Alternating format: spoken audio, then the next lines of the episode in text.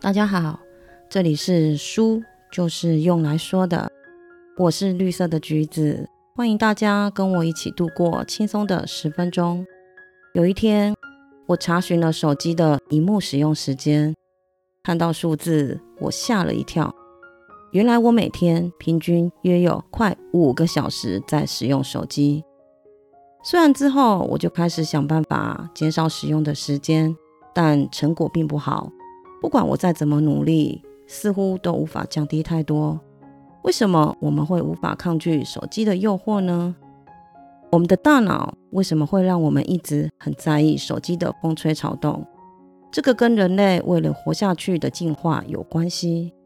我们的祖先生活的环境食物缺乏，而且还要跟猛兽战斗，所以他们需要对周遭的环境深入了解，才能够提高生存几率。结果就是大自然给了人类探求新知的本能，这个本能就是我们脑内的多巴胺。只要一学习新事物，大脑就会释放多巴胺，让你产生幸福感跟快乐感，让你专注在多巴胺分泌的事物上。探求新知也包括了了解新环境和刚刚发生的事，这样的渴望驱动他们出发。前往寻找新的食物与适合居住的地方，让他们可以活下去。从现在的时代来看，我们的脑部对新事物的渴求一样强烈。手机跟电脑的出现，符合了人们想要获取新知的条件。所以，我们从想去看看新地点，进阶到渴求电脑或手机传达过来的新知识与新信息。每当我们滑动手机或电脑页面时，脑部就会释放多巴胺作为奖励，结果让我们更热爱点击这个动作。不管是从新闻网、电子邮件，或者是社交媒体获取到的新资讯，脑部的奖励系统都还是跟祖先发现新地点时一样开始运作。探求新知会让脑部分泌多巴胺，那在什么情况下奖励系统会分泌更多的多巴胺呢？不是金钱，不是食物。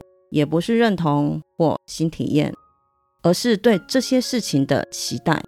没有什么比说不定会发生什么事这样的期待更能够驱动奖励中枢了。科学家用猴子做了一个实验，当猴子一听到某个声音，管子就会流出一些果汁。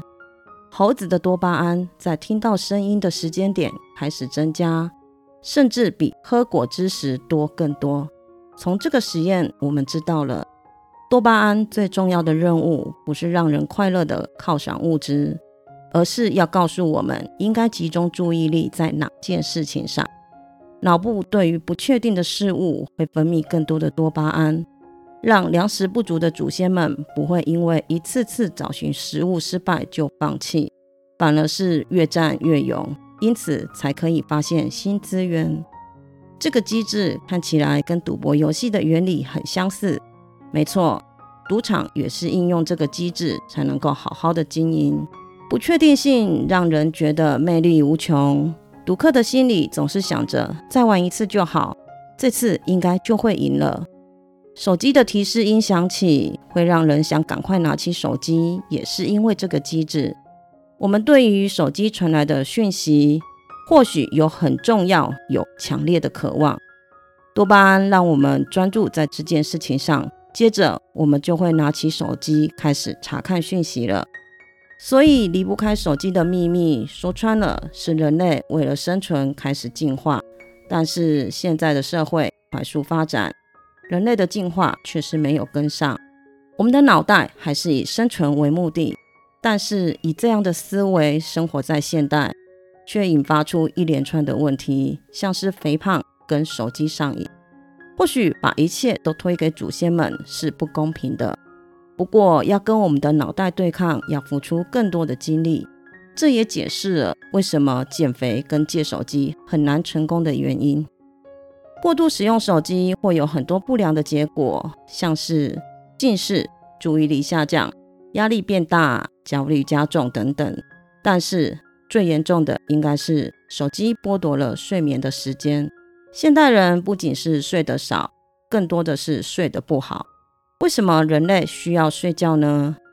我们都知道，人类即使睡着了，大脑消耗的能量并不低于清醒时，所以我们并不是因为节省能源才睡觉，而是睡着了，白天损坏的蛋白质会被当成代谢物从脑部排出。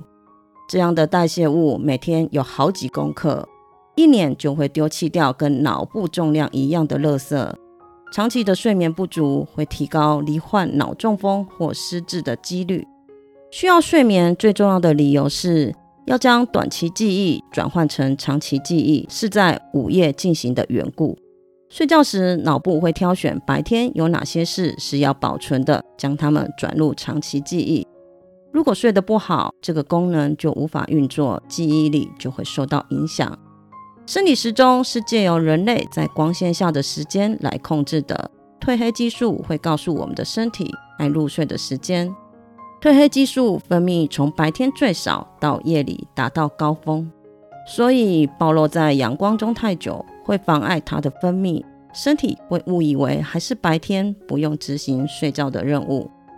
你知道，不单单只有光线的量会影响褪黑激素的分泌，光线的种类也有关系哦。手机或笔电的 LED 荧幕的蓝光就具有抑制褪黑激素分泌的作用。蓝光不只会抑制褪黑激素的分泌，它还会让分泌延迟二到三个小时，让我们的整个生理时钟倒退。因为蓝光来自于万里无云的晴空。它的存在是为了让在热带草原生活的人类祖先白天积极活跃的行动，所以它会告诉脑部不要再分泌褪黑激素了。然后我们就会因为蓝光而精神奕奕。再加上手机的社交软体会让脑部分泌更多的多巴胺，造成兴奋，这无疑让原本就睡不好的人雪上加霜。狩猎采集社会的人类，约有百分之十到百分之二十的几率会遭到他人杀害。所以，谁对谁心怀怨恨，自己该提防谁，这些负面的资讯尤其重要。大家应该都有发现啊，当两个人之间谈论起第三者的事情，只要内容是负面的，双方的距离就会拉近了，因为这些小道消息让你们结为了伙伴。透过这些传闻彼此关注，不单单只是为了防御敌人跟保护自己，还可以相互合作存活下来，让彼此形成生命共同体。而这样的社交需求，成就了一间经营最成功的企业，就是脸书。马克·祖克伯成功的将人类想要了解自己身旁那些人的需求网络化，让脸书成功的秘诀还不仅仅于此。还有一个就是人类想说说自己的事的需求，在生理结构上，人类天生就是一说到关于自己的事就会活力充沛，这是为了要强化与周遭他人的羁绊，提高与他人同心协力达成某件事的可能性。这让我们说出的话有一半以上都是基于主观的个人经验。社群媒体提供了人类表演的舞台。但是也让人类比较的心态更激进了。看着上传的那些修到无懈可击的照片，让我们误以为美好人生就该如此；而那些表面看起来比我们聪明厉害的人，更让我们觉得自己在金字塔的最底层，自己真的不重用。这些让我们的焦虑感与压力都大幅增加，自信心受到严重的打击。脸书的动态时报上的新闻都是用演算法挑选的，这些新闻不必是真的，会进入我们视线中的都是演算法认为我们应该会喜欢的，和我们的朋友浏览过后转发的，把我们捉得死死的，其实就是为了广告的收入。所以不要认为免费使用一个软体是占便宜，其实不用钱的最贵。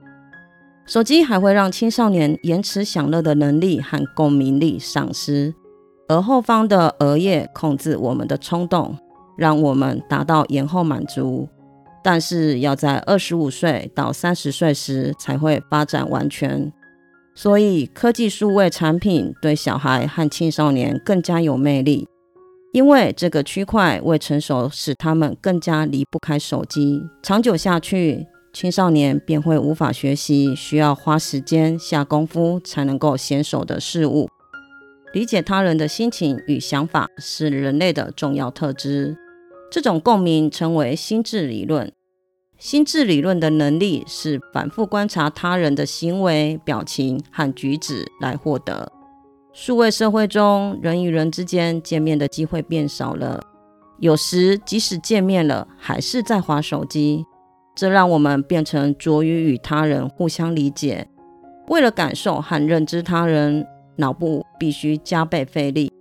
那对尚未发展完全的青少年而言，共感力势必降低，影响与他人的交流。那要怎么做才能救救自己呢？所有的心智能力都能借由运动提升效能，可变得专注，增加记忆力和抗压性。那么该做什么运动呢？做多久？才能让脑部运作顺畅。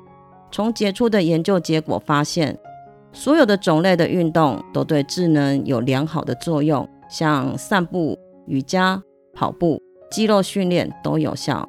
而且算起来，每周两小时的程度是效果发挥的极限，不用刻意增加。我们的祖先过去每天都会走一万四千步到一万八千步。身为现代人的我们，一天有五千步就很了不起了。为了降低手机带给我们的负面影响，动起来就是最好的处方签。今天分享的这本书是安德斯·韩森所写的《拯救手机脑》。书中从科学的角度来分析人类对手机的行为模式，分析手机带来的影响与冲击。从为什么离不开手机到提供解决的方案，都有详细的说明，还有提到许多可以让我们反思的问题，是一本可以获益良多的书。手机对我们造成的影响正在日益扩大，未来还会持续加深。当世界的潮流是这样子在走时，我们不可能会丢弃手机去过原始的生活，所以要学会操控它，而不是被它给操控。我想到了《原子习惯》提到的，远离坏习惯，就是要让提示隐而不现。所以一天中让自己有一段时间完全看不到它，也是一个方法。所有的行为改变源自于察觉。认真想想自己一天到底花了多少时间在手机上，察觉一下自己是不是上瘾了。谢谢你今天的收听。如果你喜欢我的节目，别忘了帮我按一下追踪。